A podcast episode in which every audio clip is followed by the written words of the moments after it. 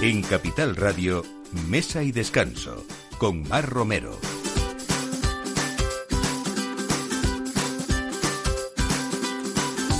Buenos días, como todos los domingos, pues aquí estamos poniéndoles la mesa. Es la hora del aperitivo en Capital Radio y también en sus casas y con nosotros, con este programa, con Mesa y Descanso, en el que intentamos, bueno, pues que lo pasen bien, que se entretengan y sobre todo eh, que disfruten de lo bueno de la vida, que es la gastronomía y, los grandes vinos. Eh, por fin se puede viajar, como saben ustedes, en esta ya semana que estamos todos deseando, aunque sea al pueblo de al lado. Y y bueno, pues hay que tener en cuenta varias cosas, sobre todo para quien vaya a hacer desplazamientos y un poco largos, ¿no? Viajar a algunas zonas saben que conlleva un mayor riesgo de contraer enfermedades infecciosas. Cruzar varios usos horarios en un viaje aéreo de larga duración supone pues desajustes en el reloj biológico, lo que todos llaman jet lag, estrés y por ello es fundamental estar preparado para cometer un desplazamiento y tener en cuenta cualquier posible alteración digestiva. Hoy vamos a hablar con el doctor Javier Aranceta, que es presidente de la Real Academia de Medicina del País Vasco y también una de las últimas incorporaciones como miembro de la Real Academia Española de Gastronomía. Él nos va a contar sobre todo en qué consiste la macrobiótica y cómo puede influir en, esos, eh, en esas alteraciones en, en nuestros viajes también. Creo que es algo importante a tener en cuenta ahora que todos estamos deseando, como les digo, salir, salir de casa corriendo, ¿no? Bueno, el mundo del vino es otra de las cosas que no fallan en este programa y sobre todo hablar del campo siempre, ¿no? Que, es muy importante, que sería de todos nosotros si no hubiera esos agricultores y agricultoras que, que también viajan, o sea, que también trabajan, ¿no? El campo castellano está repleto de mujeres fuertes que sacan adelante esa economía familiar, que se ocupan no solamente de cuidar mayores y pequeños, sino también ir a esas tareas del campo eh, y podan, vendimian, tratan la viña, labran y su labor desde luego ha sido esencial para mantener junto a los hombres eh, ese viñedo. En este caso toresano, porque vamos a hablar de los vinos de toro de Matsu. Tenemos hoy con nosotros a Richie Arambarri, que él es el director general de Bodegas Matsu, y vamos a ver, bueno, pues una novedad de estas bodegas, eh, que siempre han sido llamativas, sobre todo por el diseño de sus etiquetas, de cómo reflejan esas personas que trabajan todos los días eh, en el campo y a los que nos tenemos que acordar de ellos siempre cuando tenemos una copa de vino y saber lo que hay detrás siempre, ¿no? De una botella de vino, que es un largo camino, difícil a veces, y sobre todo pues de tesón y de constancia. Así que hoy vamos a hablar con él de, de la jefa de de una variedad que es la malvasía de toro que no muchos conocemos o no asimilamos, eh, siempre asimilamos eh, toro con los tintos, así que él nos va a explicar hoy todo esto. Y hablamos de otra de las principales, eh, yo creo que reseñas importantes de nuestra gastronomía, que es el AOVE, el aceite de oliva virgen extra. Hoy vamos a hablar de algo muy especial, que es el primer aceite de oliva virgen extra afinado en barricas de vino de Jerez, el arbequino amontillado de Castillo de Canena. Vamos a tener con nosotros a Paz Ibison, periodista gastronómica eh, y enológica, por supuesto, y conocida sobre todo pues por, por, eh, por, esa sabiduría que ella tiene del vino de Jerez, de esos generosos, de cómo lo sabe transmitir, y con Rosa Baño, que es la directora de marketing y comunicación de, Castillo de Canena. Así que todo esto a partir de ahora con este equipo, Alberto Coca en la realización y Mar Romero, que les habla. Bienvenidos a Mesa de Descanso.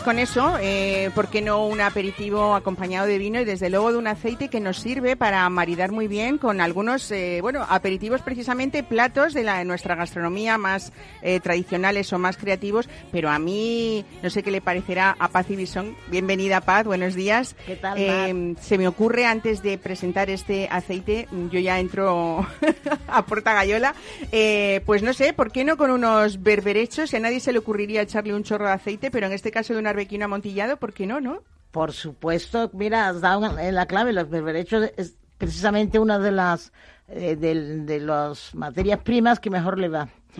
Porque, bueno, eh, los berberechos yo recuerdo siempre a Sancha Ormechea, que tiene siempre unos berberechos muy buenos, creo que casi los mejores que yo he tomado, eh, y les ponía, los servía siempre, eh, nada más al vapor abierto, muy, justo práct- prácticamente crudos, con un chorrito de aceite de, precisamente de casillo de canela de aceituna royal. Pues ahora le ha Y venido al ahora pelo, ya ¿no? pues anda- está enloquecido con, con, con el aceite nuevo de canela que realmente es, ha sido un descubrimiento y que yo soy la madrina, tengo esa- ese feliz ahijao Qué tan bien. saleroso y tan estupendo. Desde luego, bueno, eh, es verdad que en ese proyecto has tenido mucho que ver como asesora, como madrina. eh, eh, lo decía que eres una de las más reconocidas periodistas enológicas que existen en España.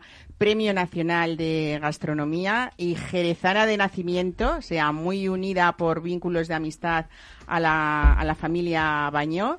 Y, mira, aprovecho porque es que ahora mismo llega ¿eh? Rosa Bañó, directora de Marketing y Comunicación de Castillo de Canena, para, para ir haciendo esta conversación a la par porque hay mucho que contar en este proyecto pues que han sido muchos años, imagino, de, de, de investigación y sobre todo ver cómo maridan esos platos, esas recetas, esos aperitivos, que justo es la hora ahora del domingo de la que estamos hablando. Bienvenida, Rosa Bañó. Pues Buenos muchas días. gracias, qué alegría estar aquí en tan buena compañía. ¿eh? Bueno, habéis conseguido muchos años de trabajo, imagino, pero habéis conseguido esa fusión perfecta de las notas sensoriales del amontillado con las del aceite virgen extra arbequino, ¿no?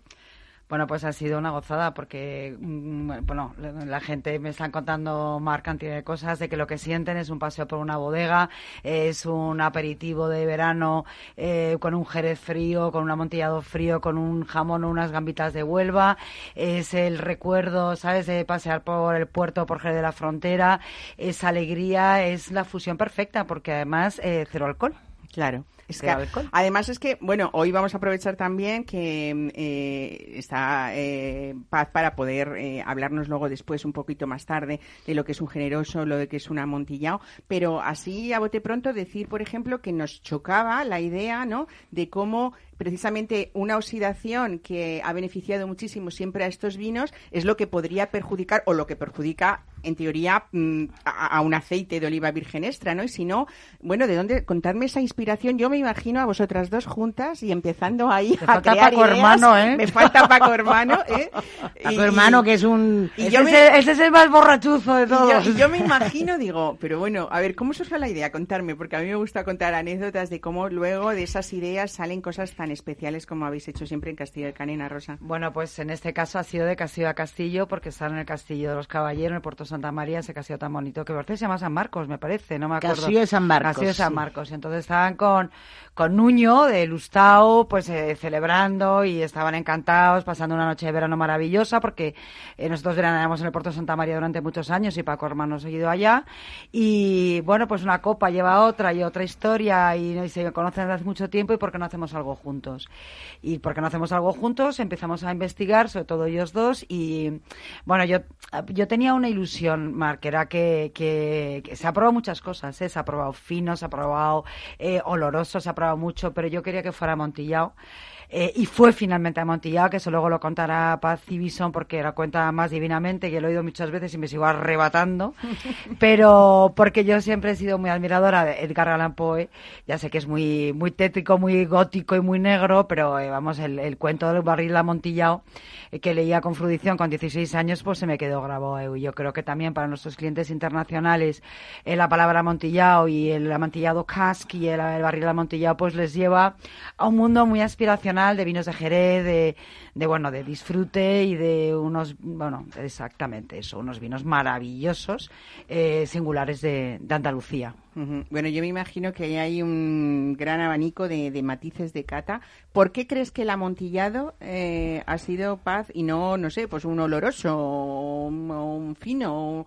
Bueno, algo que no fuera dulce, iba a decir un Pedro Ximénez, pero ahí no tendría mucha mucha cabida, imagino, ¿no? Pero bueno, según Paco Baño, según Paco Hermano, como dice Rosa, eh, ha sido un trabajo bastante complejo, ¿no? Porque había un poco que calibrar el tiempo de proceso de afinado de ese aceite arbequino para evitar, como decíamos, esa, esa que, que aporta la madera, ¿no? Claro, han sido tres años mm, y las pruebas se han hecho con otros vinos, sin duda, pero eh, el amontillado es el que mejor ha resultado por muchas razones.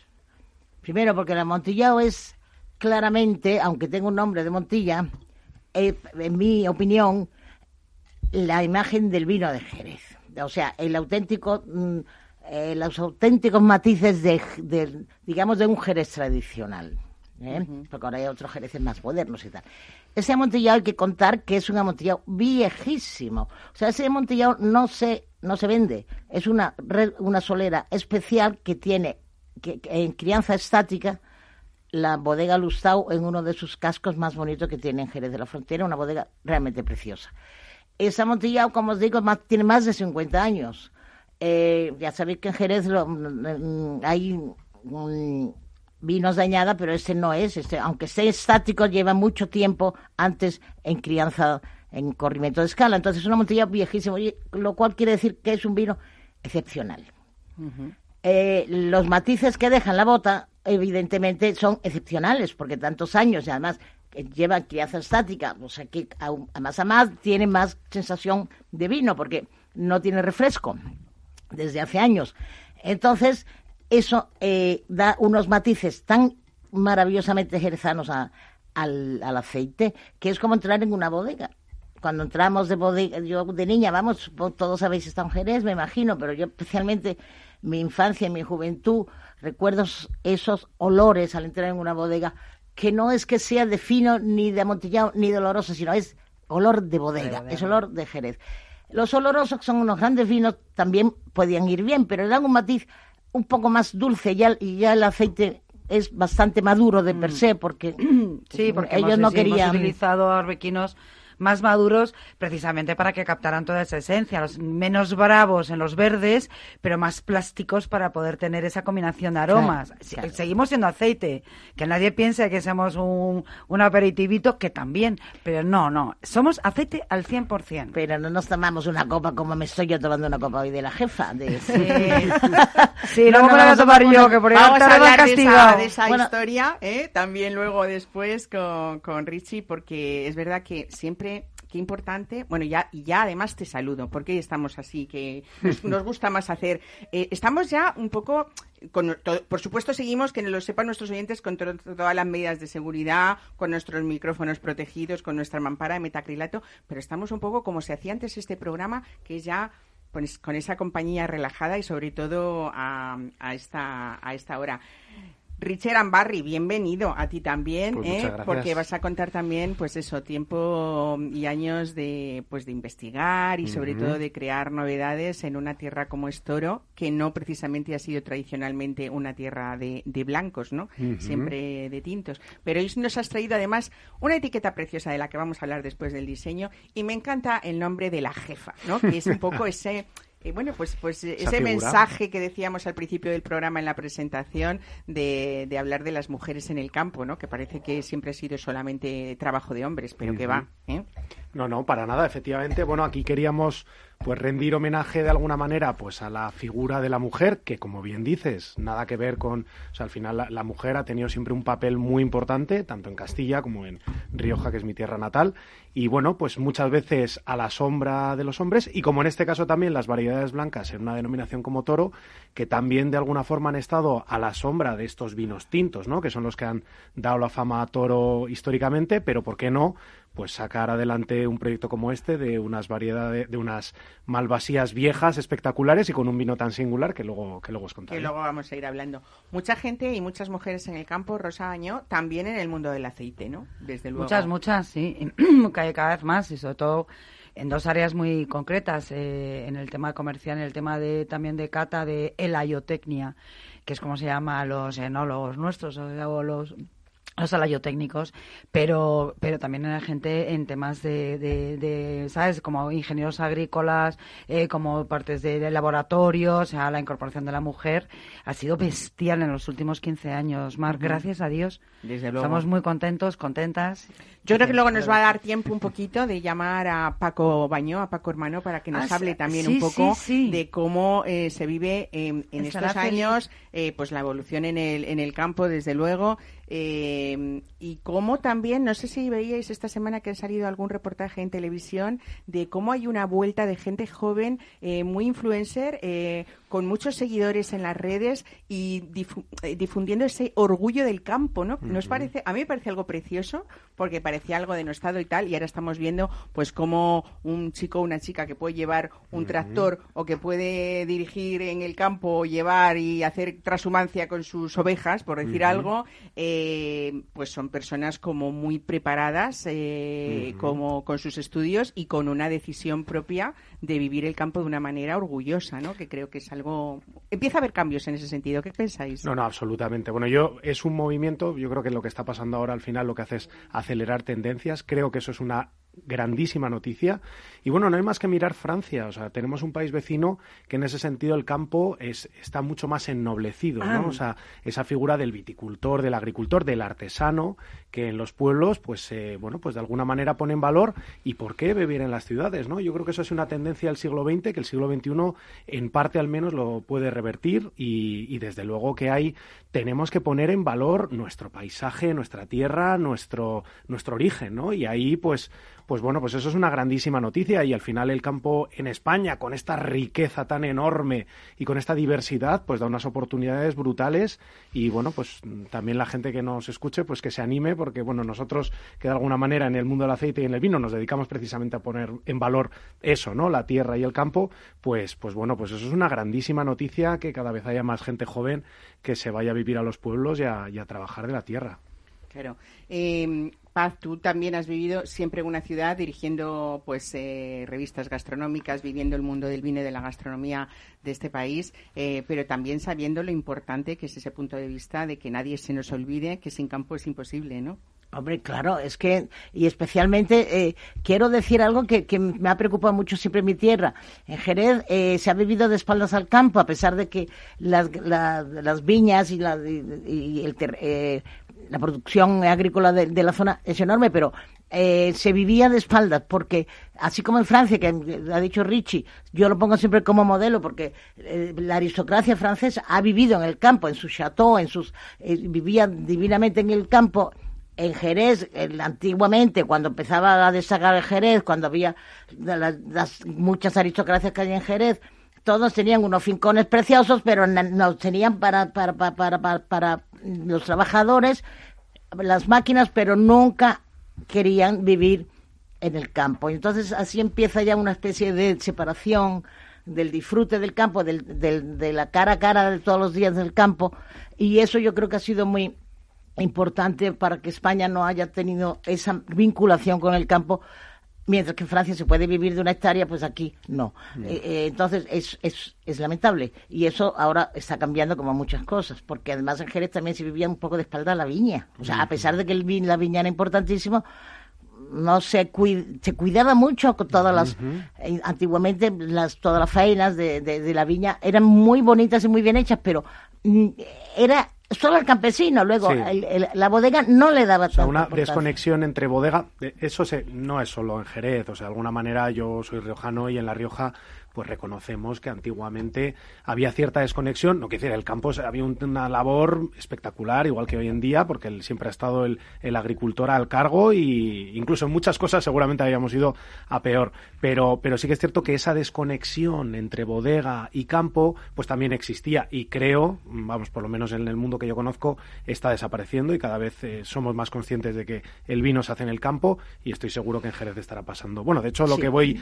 aprendiendo desde la distancia, voy viendo que está habiendo movimientos en esa dirección también. en el aceite no, en el aceite el campo es fundamental. Te iba, te iba a decir eso, ¿no? Que eh, el olivo es fundamental. Claro, eh, desde tu punto de vista también, Rosa Bañó, como directora de, de marketing de Castillo de Canena, es verdad que ha habido mm, pues un intento por parte vuestra con mucho éxito en los últimos años de ver cómo ese campo tradicional se ha convertido eh, no solamente en mm. orgullo, sino en sostenibilidad, en cambiarlo, reconocer esa labor y convertirla en algo tan importante y tan conocido como puede ser una marca internacional como la vuestra, ¿no? Sí, la verdad que es un homenaje al campo. Yo creo que la gran diferencia que estamos en estos paralelismos entre el vino y el aceite es que nosotros acabamos cuando ellos empiezan, la bodega tiene un papel fundamental, eh, bueno, de creación de los vinos y nosotros nos lo jugamos a una exprimir todo lo que hayamos hecho en el campo con esa sostenibilidad, con ese valor añadido, con ese eh, escucharlo, con ese entenderlo, eh, con eso cuidarlo, pero nos jugamos a hacer el zumo y a conservarlo. Eso es lo que nos jugamos. En cambio, eh, mm. vosotros empezáis de un mal zumo, se pueden hacer muchas cosas. bueno, o sea, eso dicen, eso, eso es muy matizable. un mal año, no un mal zumo, un mal año. Pero un mal año, pero tú puedes hacer milagros si yo me la juego al zumo que me sale en ese momento y that's it, o sea, no hay más. Entonces yo creo que por eso nosotros le damos tanta importancia al campo, hemos cuidado tanto el campo, disfrutamos tanto el campo, vivimos no de espaldas al campo, sino de frente eh, y totalmente inmersos en el campo. Es nuestra vida, más que la almazara, para mí es el campo. Bueno, eso lo sabe Paz, que ha estado mil veces en Casio Canena. Y bueno, lo tienen una finca de olivar que yo no he visto una cosa más eh, bien cuidada por no cuidada, quiero decir, cuidada mm, ecológicamente está todo controlado de manera que parece, parece que hay un eso es un jardín. es, un jardín donde crece todo tipo de... y con una biodiversidad tremenda y con un montón... Hay gallinas, hay eh, burros... Hay burritos, hay, caballos, hay, caballos. Qué bonito, que además están extinguidos casi, ¿eh? Sí, además con sus cascabeles y todo, el burrito con el cascabel. Bueno, pues si os parece, vamos a empezar ya con ese consejo. Preparen ustedes el aperitivo que quieran. Aquí hemos sugerido unos berberechos, pero también, ¿por qué no? Eh, ¿Qué se te ocurre con, con Castillo de Canena, con el arbequino bueno, Montillao? Pues mira, desde los propios berberechos hasta yo también recomiendo un buen foie o un buen eh, pate de perdiz, que yo soy jienense, hasta unos carpacho de gambitas o unas gambitas o unas almejitas a la sartén. Hay muchas cosas que hacer, ¿eh? Pues venga, preparen la mesa porque lo vamos a acompañar hoy con una malvasía poderosa de, de toro.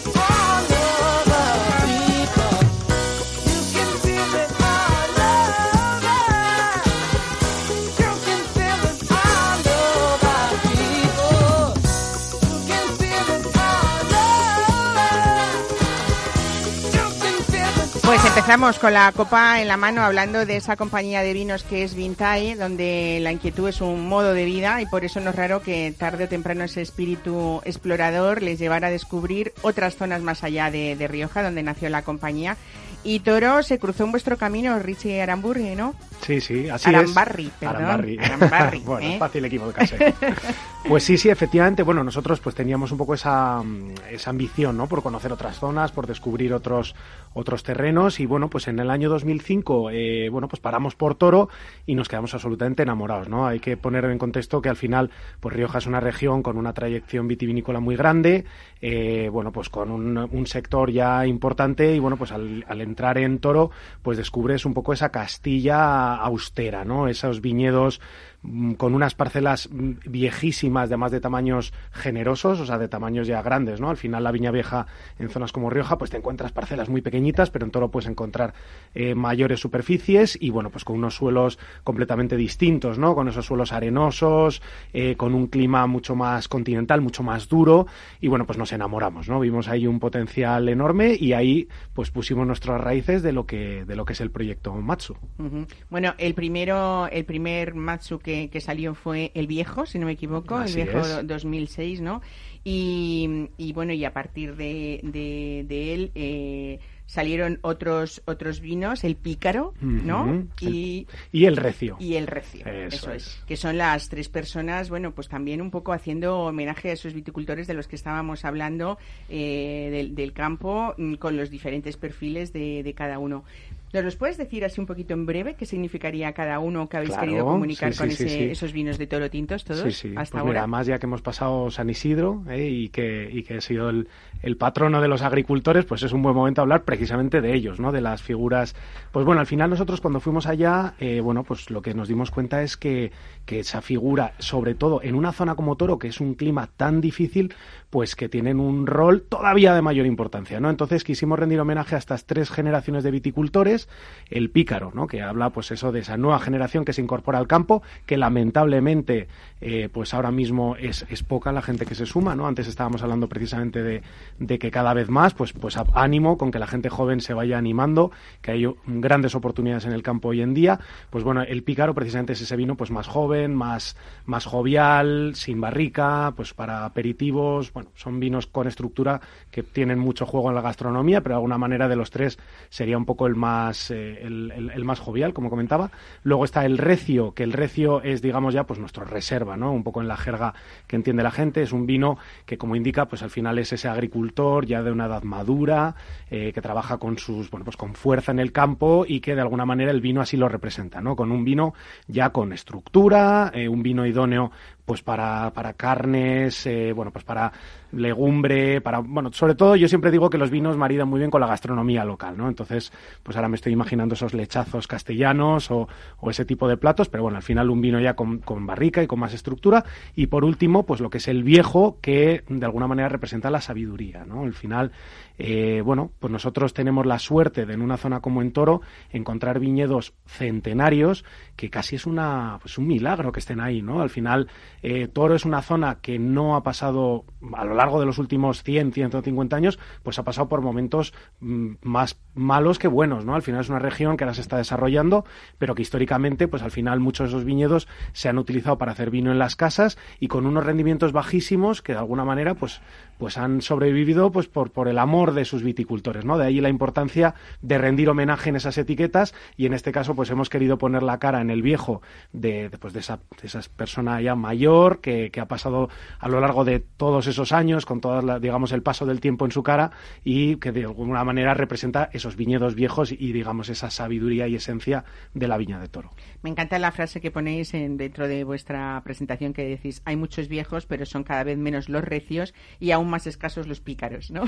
Así Sin es. embargo, la jefa ha llegado a esta familia para, para asegurarse de que la labor de esos antepasados que tú cuentas, pues, pues no, no se pierda, ¿no? Ese, ese miembro nuevo de, de- de la colección Masu, eh, una malvasía de viñedo prefilosérico y nombre de Ujú. mujer, que se suma a estos tintos. Eh, ¿Por qué esa malvasía es tan poderosa, como contáis?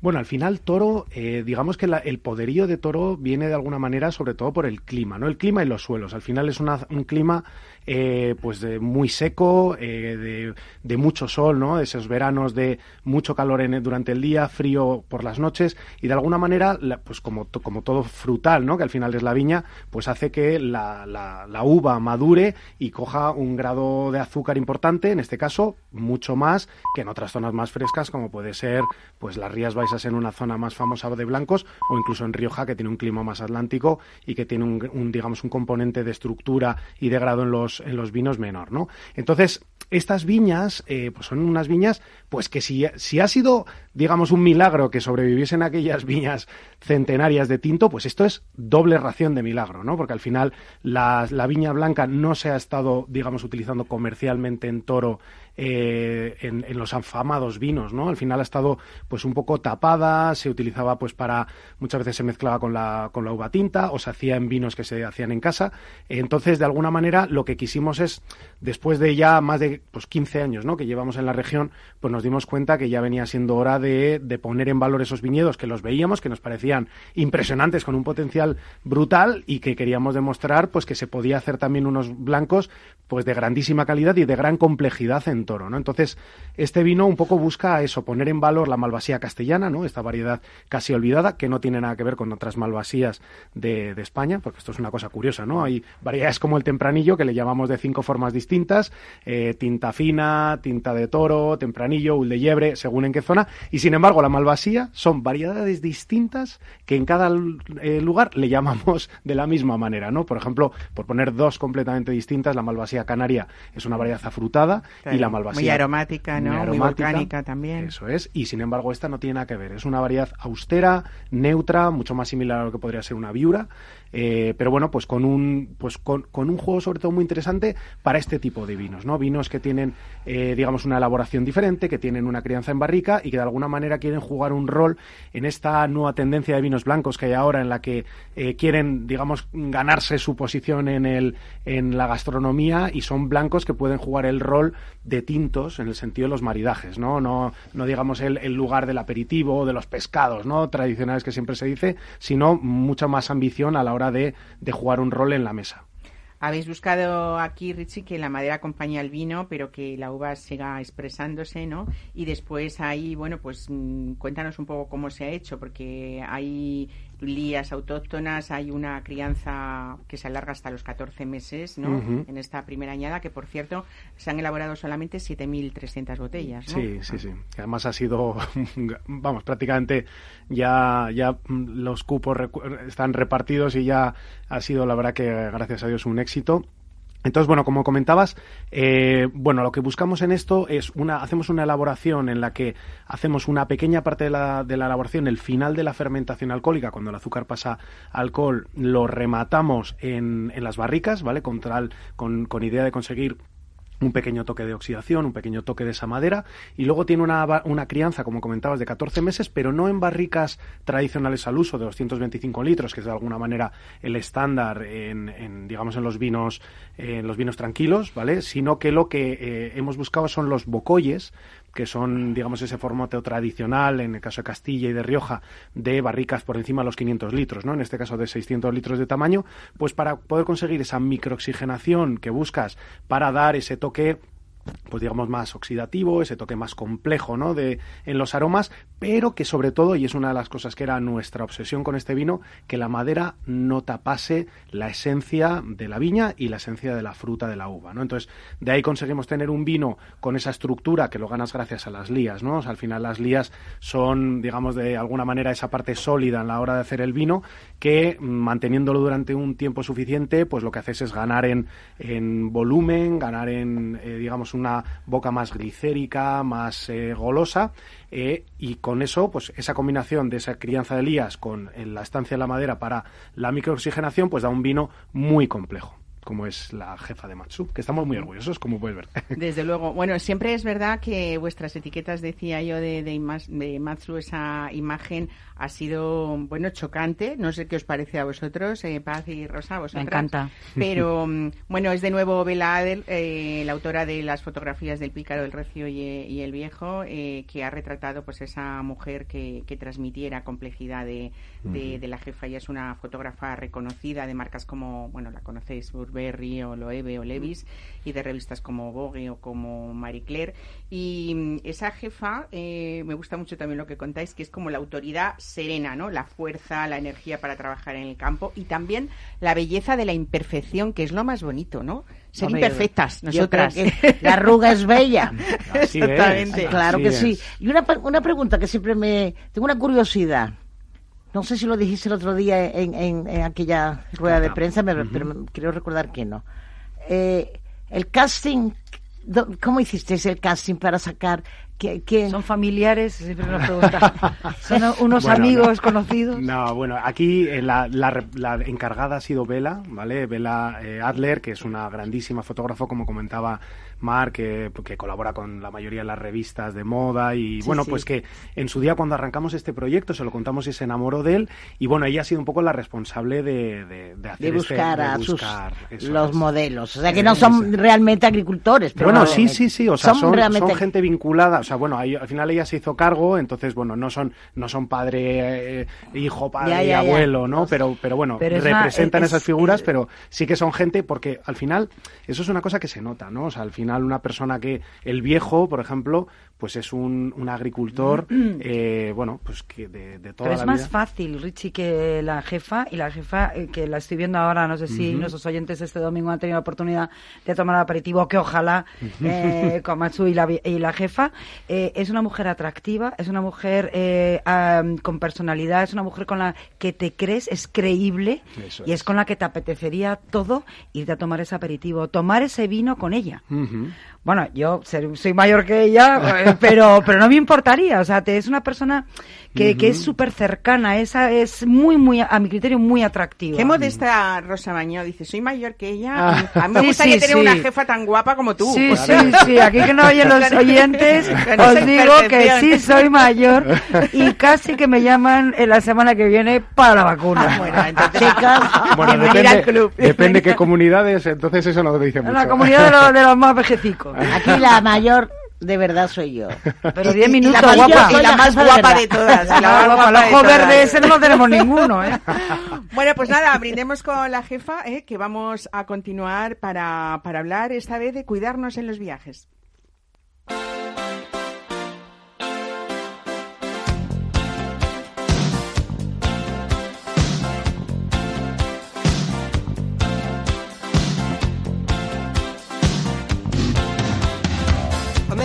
The street. He says, Why am I soft in the middle now? Why am I soft in the middle? The rest of my life is so hard. I need a photo opportunity. I want a shot of redemption. Don't want to end up a cartoon in a cartoon graveyard. Bone digger, bone digger, dogs in the moonlight. Far away, my well-lit door. Mr. Beer Melly, Beer Melly, get these mutts away from me, you know. I don't find this stuff amusing anymore. If you be my bodyguard, I can be your long lost pal. I can call you Betty, Betty when you call Bueno, pues hablábamos de esas alteraciones que podemos sufrir durante un viaje y que puede subir, eh, que puede sufrir nuestra microbiota, que es una palabra que a algunos les sonará un poco raro, pero teníamos al doctor Javier Aranceta previsto, eh, presidente de la Real Academia de Medicina del País Vasco y también, como decía, una de las últimas incorporaciones junto con Rosa Bañó, que son los nuevos miembros de la Real Academia Española de Gastronomía. ¿eh? y yo hoy me venía muy bien en esta mm, entrevista, pero bueno, el doctor Javier Aranceta justo ahora mismo está en un vuelo, con lo cual no ha podido estar con nosotros, pero eh, decíamos que mm, existen líneas de productos probióticos que nos van a ayudar a partir de ahora a potenciar esa salud humana, en especial la salud digestiva, y que tendrían que ser pues nuestros fieles acompañantes en nuestros desplazamientos. Así que tenemos hoy con nosotros a Julián Carvajal Gómez, que es eh, del departamento, pertenece al departamento médico de los, de los laboratorios Hill, que nos va a decir cómo contribuye, con, cómo contribuyen ellos al equilibrio nuestro de nuestra microbiota intestinal. Eh, Julián Carvajal, buenos días, bienvenido. Buenos días, bienvenida.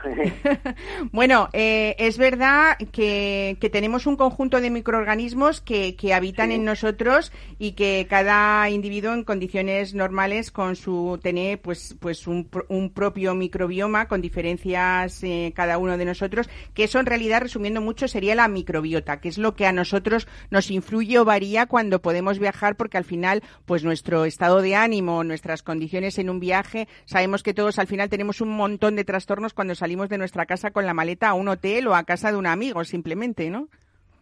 Sí, efectivamente. Existen una serie de factores eh, cuando viajamos. Eh, el más importante, sobre todo, es eh, los cambios de, de, la alimentación, la dieta, puesto que vamos a otros lugares donde habitualmente, pues a lo mejor existen otros alimentos que se comen de diferente forma, o incluso el cambio de agua. El agua puede ser uno de los cambios importantes, el clima, la temperatura y sobre todo las zonas geográficas a donde, a donde vayamos. No es lo mismo eh, viajar a una zona del país, por ejemplo aquí en España, que, bueno, pues aunque haya diferencias entre la alimentación, hay menos diferencias que, por ejemplo, viajar fuera de España, en el que podemos encontrar grandes cambios y esto puede ocasionar al igual que hay cambios en el sueño o en otros ritmos circadianos, puede ocasionar también algunos cambios a nivel de nuestro intestino. Eh, se hace un poco más, o a veces un poco más baguete, un poco más lento, o a veces se produce un cambio eh, al contrario, es decir, un poco más rápido, con la consiguiente o posible aparición de alguna alteración a ese nivel.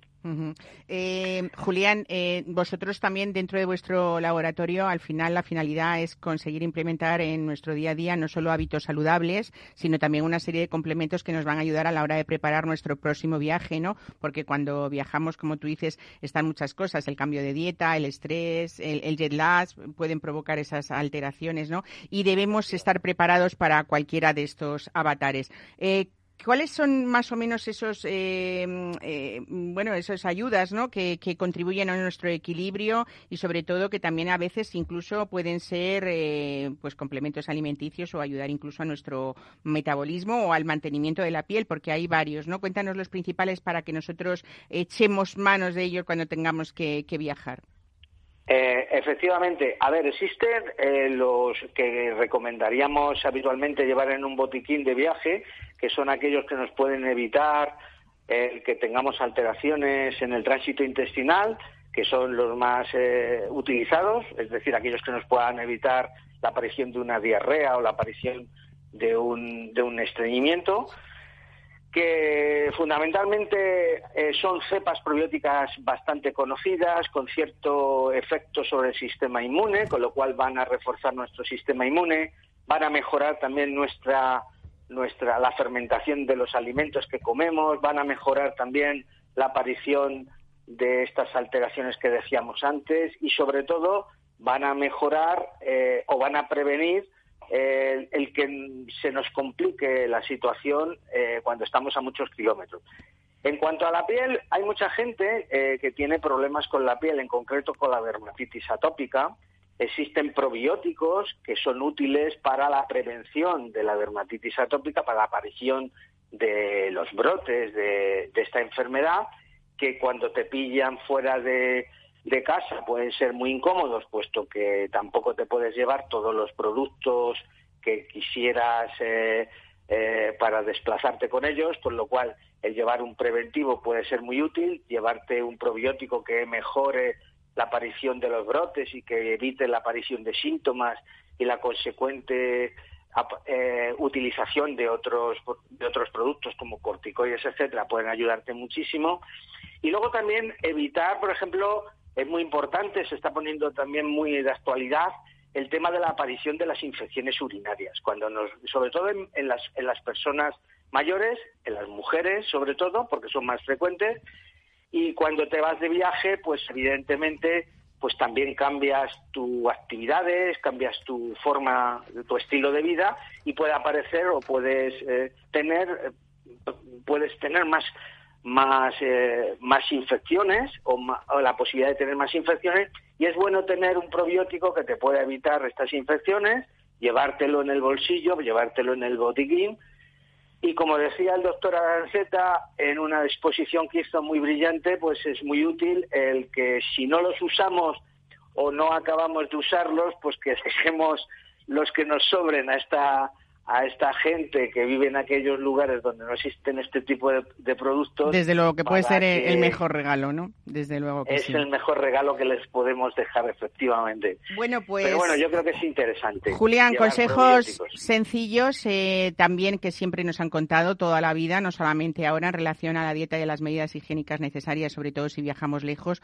pues esa limpieza de manos, la utilización de agua embotellada, evitar alimentos crudos también y alimentos de venta ambulante, ¿no? Y sobre sobre todo pues descanso y movilidad adecuadas durante el viaje. Pero bueno, con los laboratorios Gil ya no tenemos excusa para, para preparar de manera completa y saludable nuestro próximo viaje, gracias a vosotros. Así que gracias también por esos, por esos consejos. Y nada, que la gente vaya acompañada de estas ayudas, ¿no? Para que su viaje sea mucho más feliz.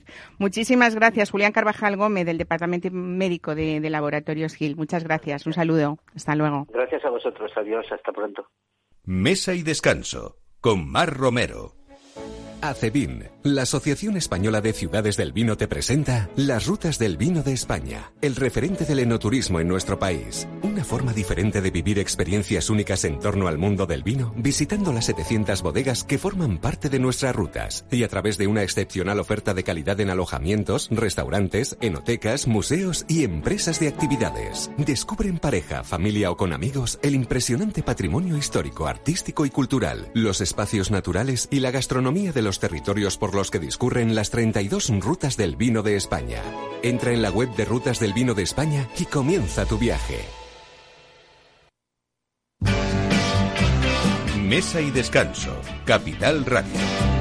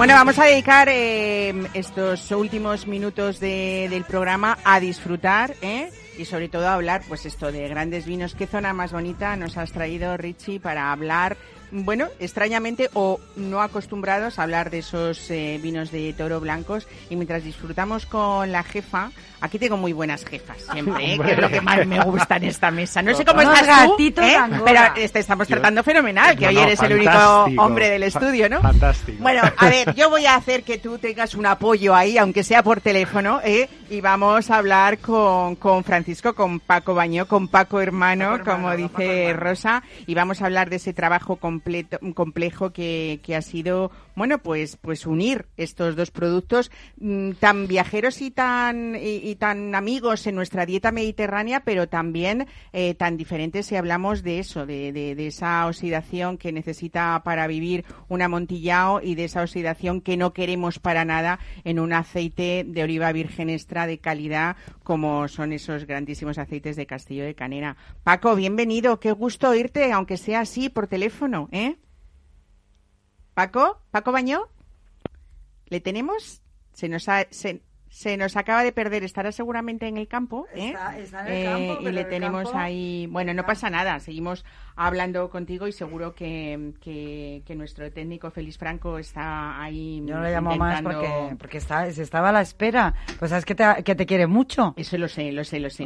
bueno, qué vino más singular también, ¿no? Estábamos hablando Paz y de, de la Montilla. De la pues sí, el vino más, eh, el que le ha ido, no sé si ellos querrán mis amigos Bañó y mis amigos Lustau, porque es bonito que tengo las ambas familias.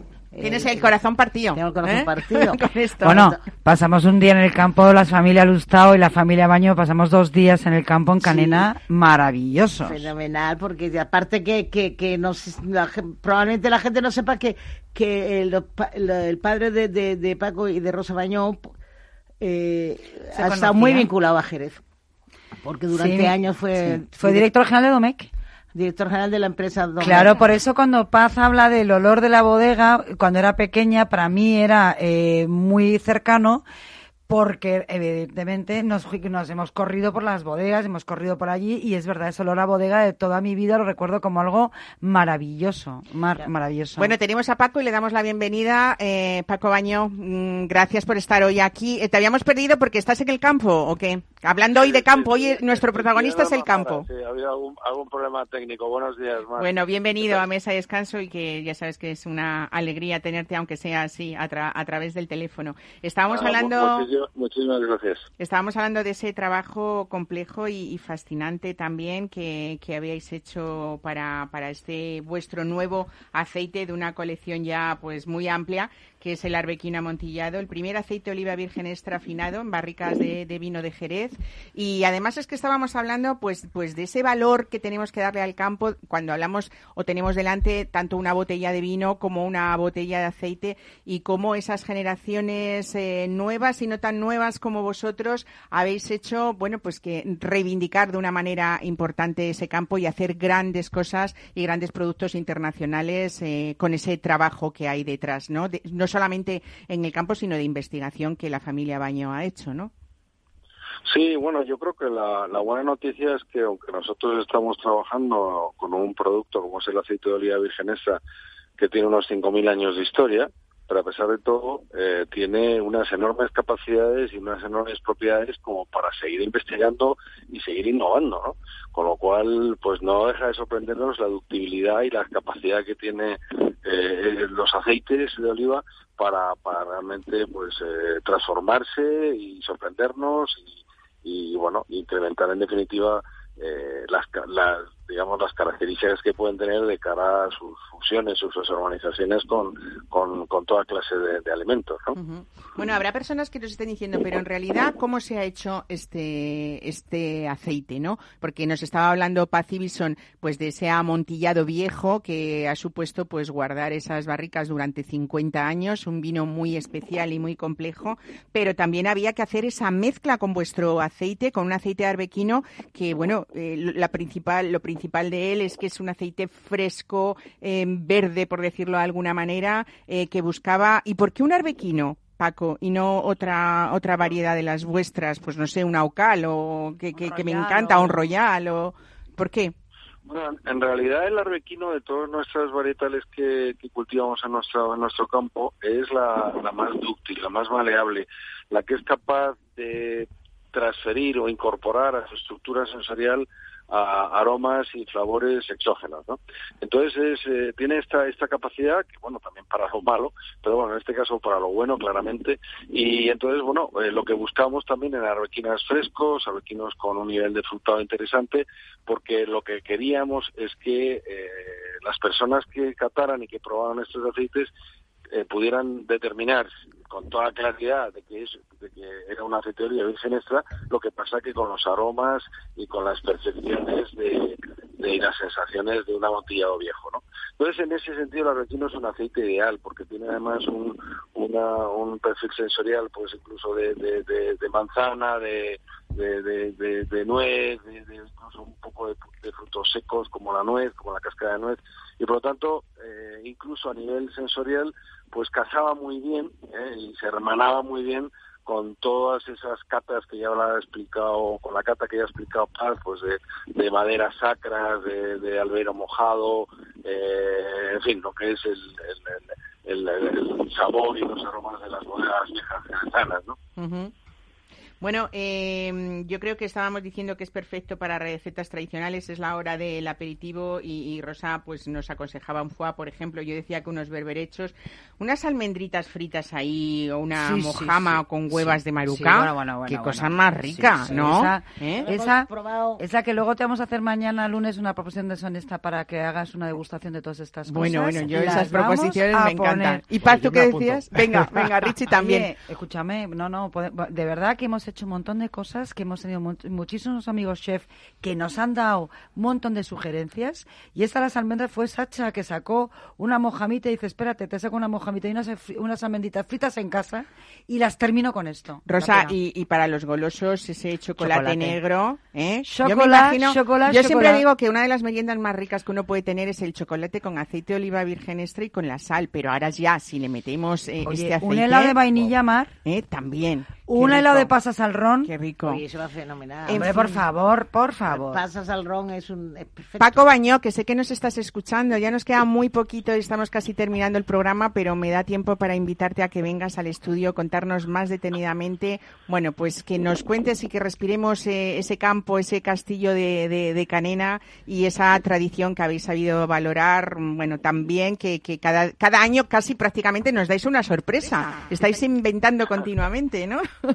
Bueno, esa es la idea, seguir sorprendiendo a nuestros amigos, a nuestros chefs, a nuestros consumidores, a nuestros clientes y a la vez pues seguir demostrando eh, lo que comentábamos al principio, la enorme maleabilidad que tienen nuestros aceites y la enorme capacidad de, transmutarse y seguir sorprendiéndonos y dándonos sorpresas. Pues muchísimas gracias por darnos este ratito. ¿eh? me encantaría que estuvieras aquí porque estamos aquí, no para darte envidia, pero disfrutando de un vino de toro, ¿eh? una malvasía de toro, que además te va a encantar el nombre que se llama La Jefa, que eso te va a recordar mucho a tu hermana. ¿eh?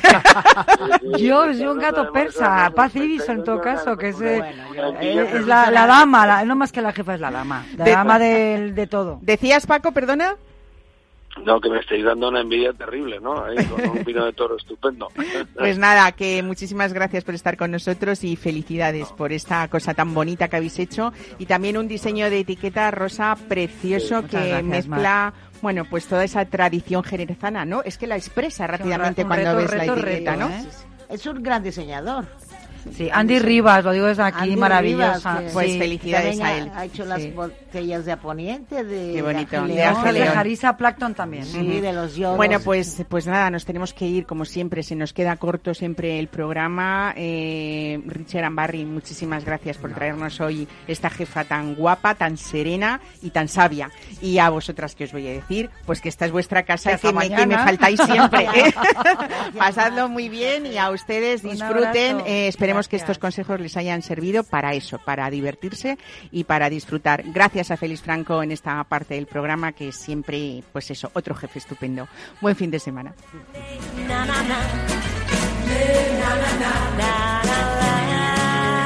Mesa y descanso con Mar Romero.